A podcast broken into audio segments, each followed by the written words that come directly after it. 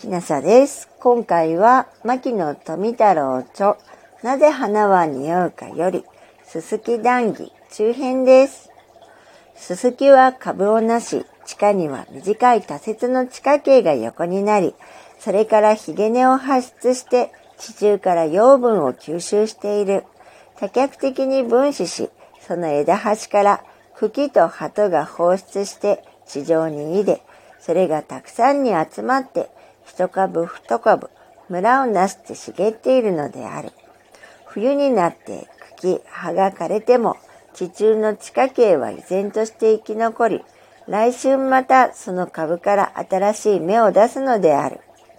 もし春早く山や野を焼き、そのところに数寸に放出したすきが、その表面を焼かれて黒く焦げている場合を、すぐろのすすきと呼ぶのである。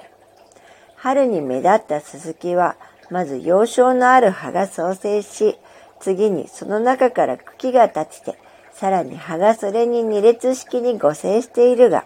それには無論長い単緑色の幼少があって、茎を包んでおり、その幼少は茎の節についている。葉の本部なる葉片は強調で、その末前時に尖り、表面は緑色、裏面は大白緑色である。葉片の中央には一条の中脈があって、表面では白色、裏面では単緑色を呈している。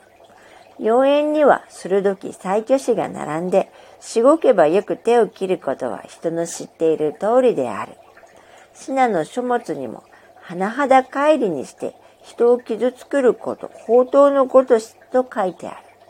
そして幼少と幼変との境には、小絶と呼ぶ小輪片があるが、これは花本類の特徴である。牧野富太郎著、なぜ花は匂うかより、すすき談義中編でした。もしあなたが聞いていらっしゃるのが夜でしたら、よく眠れますように、おやすみなさい。